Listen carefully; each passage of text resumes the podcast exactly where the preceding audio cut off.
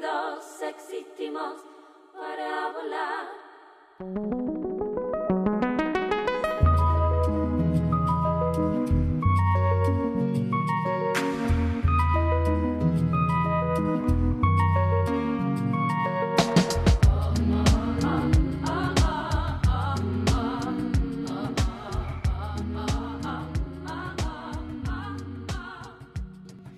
Hola mis amores, ¿cómo están?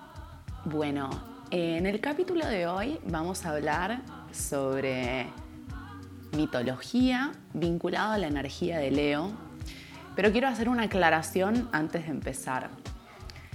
Tengo la sensación de que esta información que les voy a compartir en el día de hoy es fundamental sobre todo para las mujeres, porque voy a hablar de diosas mujeres, pero sin importar qué energía tengas en tu carta natal. ¿Por qué?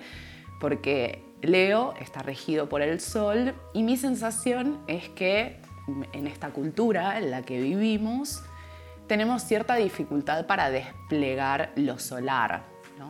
De hecho, cuando me puse a investigar en mitología por diosas que representen la energía leonina, la energía solar, me fue un tanto difícil, sobre todo difícil en la mitología de Grecia-Roma, que es la que está más vinculada a la cultura occidental en la que vivimos. Ahora, cuando empecé a investigar otras mitologías, fue muchísimo más sencillo encontrar diosas solares. Eh, siempre lo solar en nuestra sociedad está vinculado a los dioses varones. De hecho, en mitología de Grecia-Roma, eh, podríamos hablar de, Zeus, ¿no? que si bien lo vinculamos a Júpiter, él cumple una función solar porque es como el rey del Olimpo, ¿no? La figura de rey siempre está vinculada a lo solar y a lo neonino. Ahora, ¿qué pasa con las mujeres? ¿no? ¿Qué lugar ocupan? Y en la mitología de Grecia y Roma ocupan lugares de dependencia, de sumisión, de dolor, o bien, si son más libres, están como por fuera del Olimpo, no están en el lugar donde se toman las decisiones. Un ejemplo de esto es Artemisa, que Jorge Bosia dice que Artemisa es como la diosa vinculada a Leo, y pensamos en Apolo, su hermano, como el dios vinculado a lo solar. Para mí, para mí, en mi opinión, Artemisa es una diosa mucho más ariana, o sagitariana, no es tan solar. ¿Por qué? Porque hay algo de lo solar que implica ocupar un centro ¿no? y no moverse tanto. Artemisa es una diosa que se mueve, que es libre, que es salvaje, que es guerrera. Si pienso en una diosa solar, en la mitología de Grecia, pienso en Hera, Hera con H, o Juno para los romanos. Ahora, ¿qué pasa? Las versiones más conocidas de esta diosa es que era una mujer muy malhumorada, muy celosa, que todo el tiempo se estaba queriendo vengar de las amantes de Zeus, eh, que estaba todo el tiempo como enojada con su marido.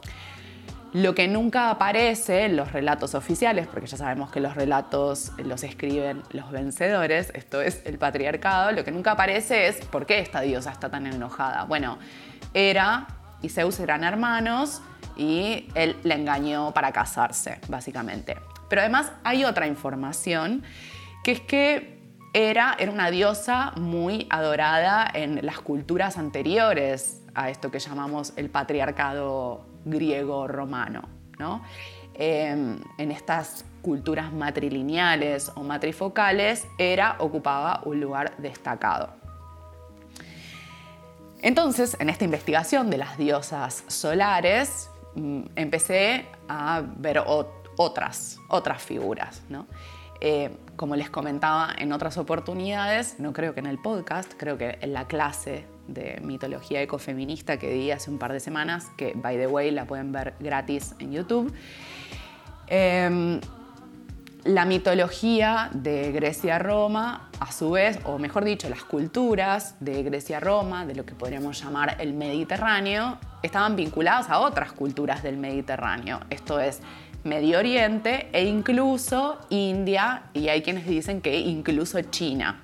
Entonces ahí se empieza a ampliar un poco el campo de información y nos encontramos con que si nos metemos en la mitología egipcia, ahí aparecen las diosas mujeres. ¿no? De hecho, en Alumbra la Luna, para el capítulo de la Luna en Leo, les traigo a Isis. Isis es una diosa guardiana, protectora y maternal que tiene una corona en la cabeza, que tiene un disco solar en la cabeza también, y es una diosa fuerte y potente.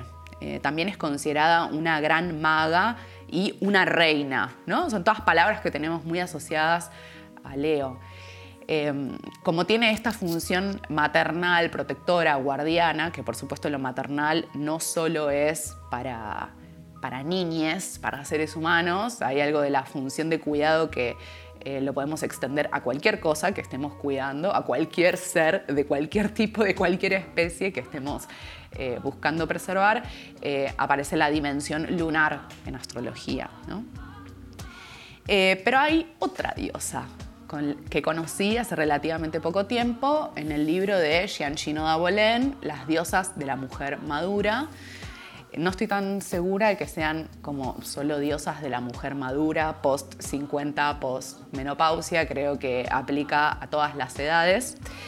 Eh, y aparece una diosa que se llama Sekhmet, espero estar pronunciando bien su nombre. Sekhmet tenía la cabeza de león y tenía cuerpo de mujer, es la diosa de la ira y de la paz. Muy loco, ¿no? Porque en general eh, en nuestra mente binaria es o sos la diosa de la ira o sos la diosa de la paz. No puede ser la diosa de todo, de todo a la vez, ¿no? Y pensaba en la función de lo solar y de lo leonino que trae esto de yo soy esto, y bueno, soy ira y soy paz, ¿no? Y soy cabrona y soy compasiva, ¿no? Em, somos esta totalidad que somos, no hay como mucha vuelta. A Sekhmet le decían la poderosa, me encanta eso, parece un nombre, no sé, de una banda de cumbia, o me imagino a un chabón fierrero poniéndole ese nombre a su auto, la poderosa. bueno, Sekhmet es hija de Ra, seguramente habrás escuchado, aunque sea alguna vez en tu vida, hablar de Ra, que es este dios del sol. Em, y Sekhmet es también símbolo de heroísmo en la batalla. Pensemos esto. Las culturas que conocemos en general asocian lo solar con los varones, ¿no? E incluso Inti, el dios del sol, eh, y lo lunar está muy vinculado a las mujeres. Eso no es así en los pueblos vikingos. En los pueblos vikingos es exactamente al revés. Y me parece sumamente interesante. Luna es un dios varón y Sol es una diosa mujer. Ahora, en esta mitología egipcia hay un dios del sol, que es Ra, y está su hija, que es Sekhmet, que no es la diosa del sol, pero sí en nuestra astrología podríamos asociarla a lo solar, a lo leonino, cabeza de leona, después de todo. Em, y Sekhmet también tiene una función guardiana y protectora, como tenía Isis, que les comentaba hace un rato. Sekhmet es la que expulsaba el fuego contra los enemigos del faraón y expresaba su enojo, su cólera contra aquellos que se le rebelaran al faraón. Eh, creo que en, el imaginario, en la psiquis colectiva, aparece esta idea de soy una leona y soy guardiana y soy protectora y me planto y batallo. Eh, eso está presente en la figura de Sekhmet, como ven, eh, no es algo más 2020-2021 de madre luchona o esto que decimos con un amigo siempre que dice, lo defendí como una leona, ¿no? Como que está eso ahí bien territorial. Eh, esto es como muy antiguo, muy, muy antiguo. Sekhmet eh, tenía muchas estatuas y muchos templos en Egipto. Eh, era una diosa como muy adorada. Y hay algo interesante en relación a esta figura, que es que ella no causaba conflicto, pero cuando el orden era amenazado, ella reaccionaba salvajemente. Eh, tiene una cara después les voy a mostrar algunas imágenes, pero tiene una cara como muy eh, pacífica, muy hermosa, muy amorosa esta diosa. Pero bueno, es una leona, así que tiene algo salvaje y se pone picante. Se pone picante si tocan a quienes ella protege. Tal vez el mito más famoso de Sekhmet dice que hubo una vez donde ella se enojó muchísimo y quedó tomada por esa ira, por ese enojo, y nadie podía controlarla.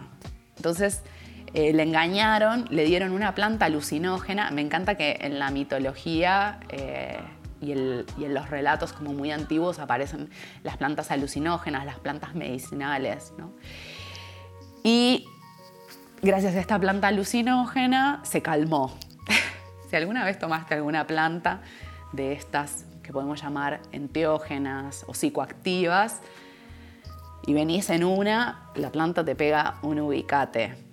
Interesante si pensamos en la cruz fija, ¿no? Porque está Leo, está Tauro, la naturaleza, las plantas, está Escorpio, que es la medicina, y bueno, está Acuario. Acuario siempre trae el tema de la como renovación, una nueva versión, un cambio, un cambio abrupto. Eh, así que gracias a esta planta, cuando Sekhmet estaba completamente tomada por su enojo, se calmó, se centró. Eh, Sekhmet no solo tenía una función protectora, guardiana, de restablecer el orden o de atacar a quienes estén en contra del faraón, sino que también tenía el poder de la curación y ella era invocada cada vez que había que curar a alguien. Esto me parece como sumamente interesante, sobre todo lo vas a sentir si tenés eh, energía de Plutón o de Escorpio en tu carta natal, ¿no? Y a su vez tenés un sol poderoso. Eh, también la generación de Plutón en Escorpio, que nace entre 1984 y finales de, la década del 90, y a su vez tiene planetas en Acuario, Tauro o Leo, bueno, va a estar apareciendo este juego entre lo plutoniano y, y y lo solar desde ya. Bueno. Y ahora que les conté sobre estas diosas egipcias, quiero meterme un poco en lo que podríamos llamar que es un adelanto de mi libro que va a salir en primavera, si todo sale bien, en octubre. Se va a llamar Astrología para reencantar el mundo, como estos aportes teóricos que hizo Silvia Federici, que la amamos, a la Federici, eh, y otro autor que se llama Morris Bergman y Max Weber, que también habló sobre el desencantamiento del mundo. Bueno, es bastante largo de explicar, pero creo que la astrología nos recuerda que vivimos en un mundo encantado y eso es absolutamente contracultural en el sistema en el que vivimos. Eh, sistema donde prima la razón, la razón, la comprobación empírica. Bueno, la astrología nos recuerda que todo está vivo, que todo está latiendo, que todo tiene un pulso, que todo tiene un campo energético. Por suerte, ahora empieza a haber como algunos aportes más científicos que van en esa línea, pero a priori este es un aporte del esoterismo a la vida. Yo creo que por eso en Occidente estamos tan desesperados eh, por lo esotérico, entre muchas otras cosas. Bueno, en el próximo libro eh, les cuento sobre Cassandra. Seguramente escuchaste hablar de Cassandra también en algún momento de tu vida. Si mal no recuerdo, hay un tema de Sui Generis que habla sobre Cassandra. Eh, y también creo que hay una película de Woody Allen, si mal no recuerdo, sobre Cassandra. Eh, así que Cassandra es una figura que, aunque sea de refilón, seguramente ha aparecido en tu vida. ¿Y por qué yo creo que tenemos que hablar de Cassandra cuando hablamos de lo solar y de lo leonino? Por varias razones. ¿Qué te paso a contar en este preciso momento? Bueno, Cassandra iba siempre al templo de Apolo, Apolo, el dios del sol, que era el dios de las profecías, de las videncias, y esta mujer iba siempre a pedirle a Apolo que le diera algún tipo de don o talento. Apolo estaba como fascinado por Cassandra y le dio la posibilidad de hacer profecías. Pero para que eso se cumpliera, Apolo, que no da puntada sin hilo, le dice, nos tenemos que casar. Cassandra acepta y Apolo le da la capacidad para ver el futuro, pero una vez que ella tiene este talento adquirido, le dice, no nos casamos un choto, no nos vamos a casar, te engañé. entonces Apolo, indignado, enojado, la escupe, la maltrata y le dice, ok, te vas a quedar con el don de la profecía, pero ahora nadie te va a creer. Entonces, Cassandra conservó la capacidad para ver el futuro, pero perdió la capacidad para legitimar ese discurso o para persuadir a los demás de eso que estaba viendo. Esto me lleva a sacar un montón de conclusiones, porque abro ventanas, pues geminiana. ¿Qué creo? ¿Qué creo con esto? Creo que mm, eso es algo que aparece en todo esto que llamamos esotérico, donde siempre recibimos el rechazo de la sociedad, eh, siempre lo que decimos queda menospreciado justamente por que no tenemos forma de comprobarlo empíricamente. Creo que de ahí viene la acusación que recibimos las mujeres sobre todo post Casa de Brujas, que es de están locas, ¿no? Están locas, están histéricas. Eh, y lo que vino después con el feminismo, que es el yo te creo, hermana, ¿no? Como hay algo ahí de, de, las redes comunitarias, los lazos sociales que buscamos regenerar, que tienen que ver con validar la percepción de la otra, ¿no? Como no, no es una exageración, no, no es un flash tuyo, es una percepción correcta. Ahora, esto que se potenció post Casa de Brujas, en realidad ya se venía gestando lentamente, insisto, desde la cultura de Grecia-Roma que conocimos, ¿no? Culturas patriarcales hay una interpretación como más simbólica o más chiquita, más individual, que hace una autora que me encanta, que se llama María Teresa Andreu, que dice que el mito, este mito de Cassandra, habla de la importancia de responsabilizarnos por las decisiones y aceptar que hay que pagar un precio por las decisiones que tomamos y no creer que cuando elegimos algo, o perdón, que podemos tener todo entonces, si tomamos una decisión, hay que pagar un costo. En este caso, Cassandra, podríamos decir, fue leal a sí misma, fue fiel a sí misma, fidelidad temática leonina, y eso generó el enojo de Apolo, ¿no? Por supuesto, también podemos decir, ella lo engañó.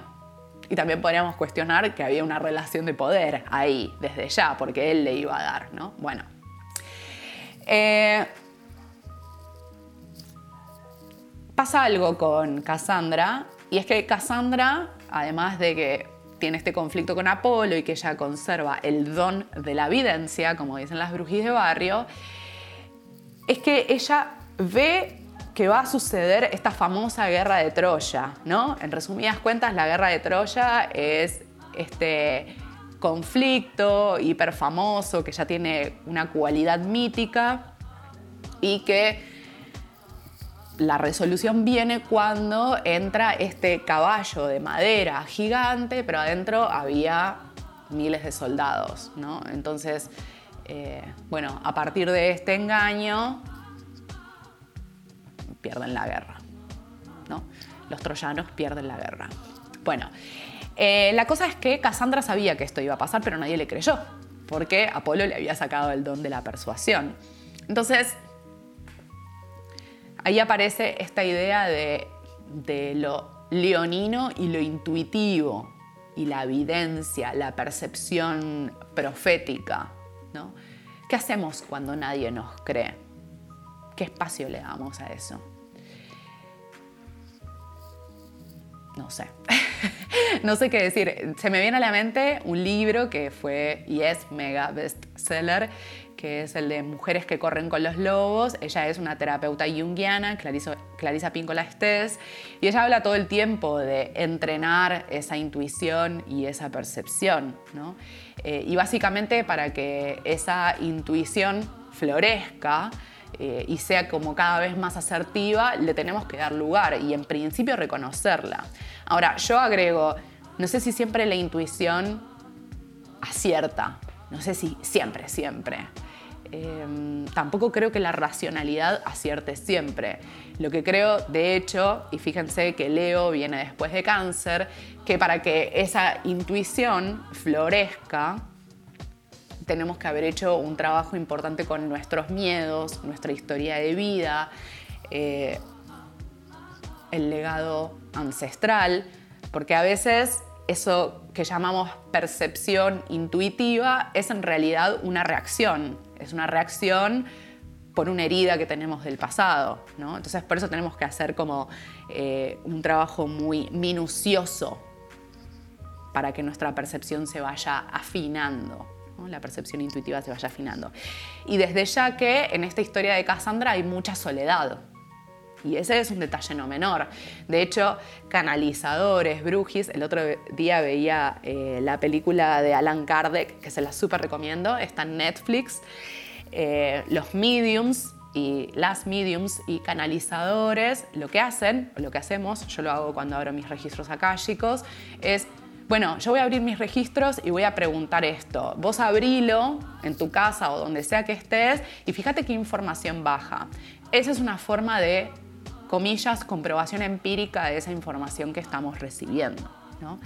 Em, hay algo ahí de la intersubjetividad. Desde ya que cuanta más, más personas perciban algo, más chances hay de que sea cierto. Eso abre todo un tema gigante que es el de que, bueno, qué pasa con esa información que percibimos. Yo creo que funciona un poco como las redes de Wi-Fi, ¿no? Entonces depende a qué red de Wi-Fi que nos conectemos, vamos a recibir una u otra data, ¿no? Eh, entonces hay muchos, hay muchos niveles y muchas capas de información.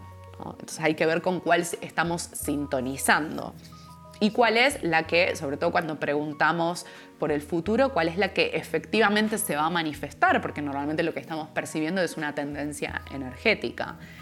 Pero bueno, los seres humanos tenemos cierta libertad como para tomar decisiones y algo de eso puede cambiar. Esta es una mirada muy occidental sobre el destino. Si le preguntas a un hindú, el futuro está escrito cada uno tiene su propósito. Yo no estoy tan segura de que sea así pero porque yo soy muy occidental en mis formas. Aunque haya practicado yoga, aunque haya estudiado filosofía de India, algunas cosas eh, soy muy eh, urbana y occidental y de las libertades individuales. pero bueno, eh, abro el tema para que lo vayamos masticando y pensando. Hay un filósofo francés que se llama Gaston Bachelard que desarrolló la teoría del complejo de Cassandra y él sostiene que en nuestra cultura occidental la intuición es una forma de acceder al conocimiento que es negada sistemáticamente. Entonces, lógicamente, todo lo que sea una percepción intuitiva y lo que sea una percepción bruji va a ser descartada. De hecho, estaba pensando un poco en en algunas cosas que pasaron en estas semanas, meses, últimos años, que es que hay muchas personas que, y lo sé de primera mano, que están en política, que están en ciencia, o mismo a mí a veces me pasa cuando opino de feminismo o de cuestiones ambientales, que lo que primero aparece es desacreditarme por astróloga, ¿no? Aunque yo esté formada en todo eso. Y lo mismo con personas que están en ciencia o que trabajan en política, que son referentes en distintos ámbitos. Hay algo del saber bruji que está en un closet, está encerrado. Entonces, no dicen abiertamente soy bruji, ¿no? Porque eso va a desacreditar todo el otro trabajo, aunque internamente lo vivan y le den mucho espacio en su vida, ¿no? Incluso te sorprendería que hay personas que eh, abiertamente bardean lo esotérico, pero en su mundo privado están ahí leyendo sobre Wicca, sobre paganismo, sobre numerología. Eso existe en este mundo.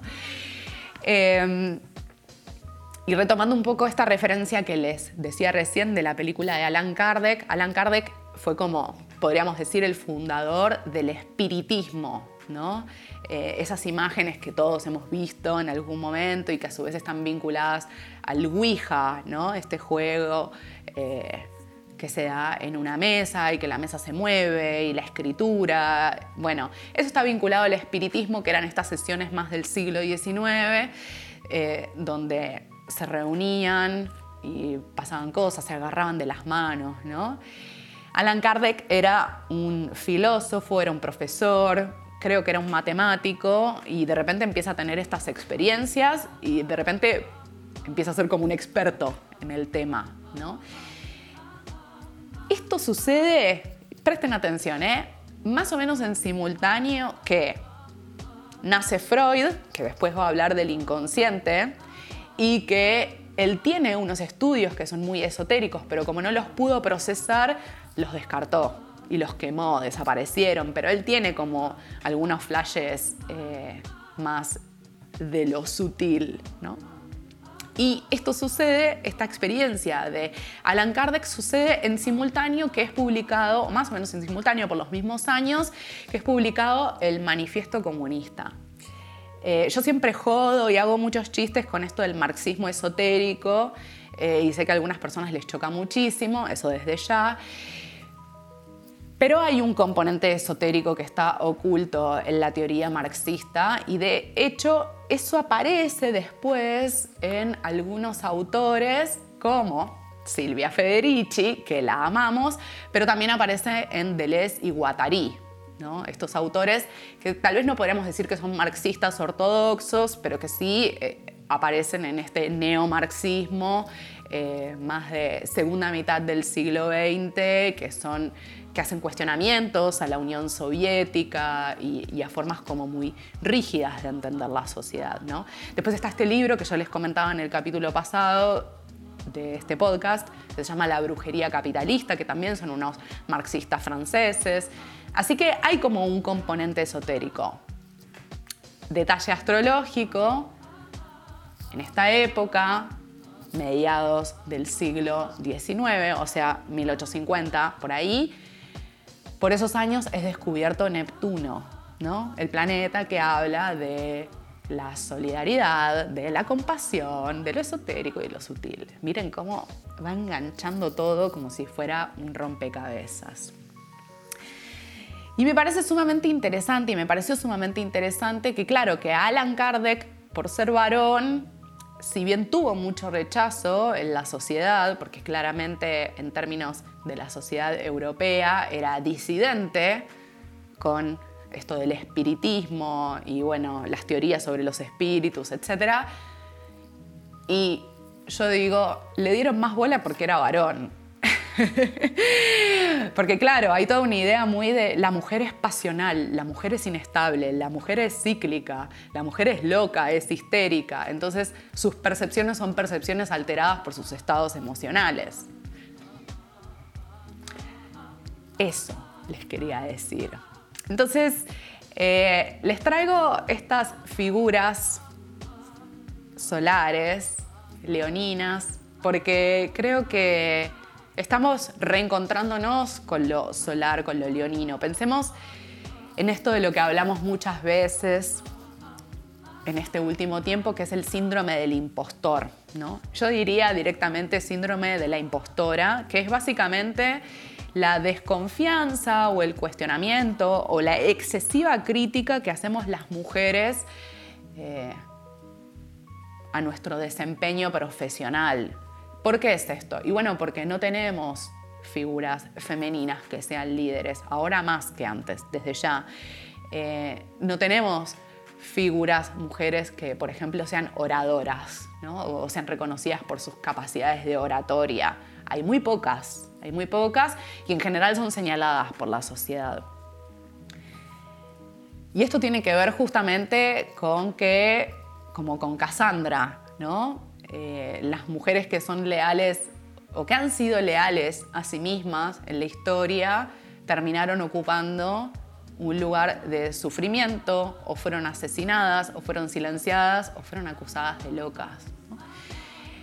Por eso me parece tan interesante recuperar estas figuras femeninas y estos relatos de la mitología, porque creo que la mitología lo que hace es darle una consistencia y una cohesión a la sociedad en la que vivimos. La mitología lo que hace es, de algún modo, eh, cimentar las bases de la sociedad desde lo simbólico. Es el pegamento simbólico, la mitología, que hace que una sociedad se siga reproduciendo de determinada manera. Por eso creo que es necesario tomar estas historias de la mitología, no importa si es la mitología de Egipto o es la mitología de Grecia o si es la mitología de India, porque son todos relatos que están guardados en la psiquis colectiva y que ahora necesitamos resignificarlos. Eh, fíjense cómo en la mitología de Egipto sí está muy contemplada la furia femenina, ¿no? Esta diosa que se enoja, que se enoja, que se enoja. Pero bueno, claro, en un momento ese enojo es destructivo y desde ya que el enojo puede ser destructivo. Ahora, hay momentos donde el enojo aparece como una forma de poner límites también. Siempre lo que eh, esta cultura rechaza en las mujeres es que ah, muy pasionales muy intensas o muy enojonas. Es verdad que hay algo del enojo que corta todo tipo de construcción y de lazo social, ¿no? termina, termina rompiendo todo y esa tal vez sería la advertencia. Pero bueno, creo que hay cosas que, están cambiando, que estamos cambiando eh, y que para que lleguen esos cambios hace falta mucho coraje, como dice Nati Peluso, eh, necesitamos coraje y eso es lo que aparece con las historias de Leo y del Sol. ¿no? Aparece en la historia de Cassandra, aparece en la historia de Sekhmet y aparece también en Isis, en Isis está más metido en función de lo protector, guardián maternal, ¿no? Pero bueno, está presente. Y así es como voy a terminar este capítulo. Les pido disculpas por la grabación y por el audio. No estoy en mi casa, estoy grabando este podcast desde mi celular. Estoy con un poco de alergia también. Eh, pero no quería dejar de compartirles esta información. Si me quieren dejar un mensaje en relación a este capítulo, pueden escribirme en mi página web, a través de mi página web que es lugaitan.com. Me pueden mandar un correo electrónico a hola.lugaitan.com. Yo soy feliz de recibir sus comentarios. También pueden escribirme a través de las redes sociales que ya conocen, en Twitter como arroba astrolugaitan, en Instagram como arroba pero estoy queriendo no usar tanto las redes sociales, así que prefiero que me escriban por mail em, eso.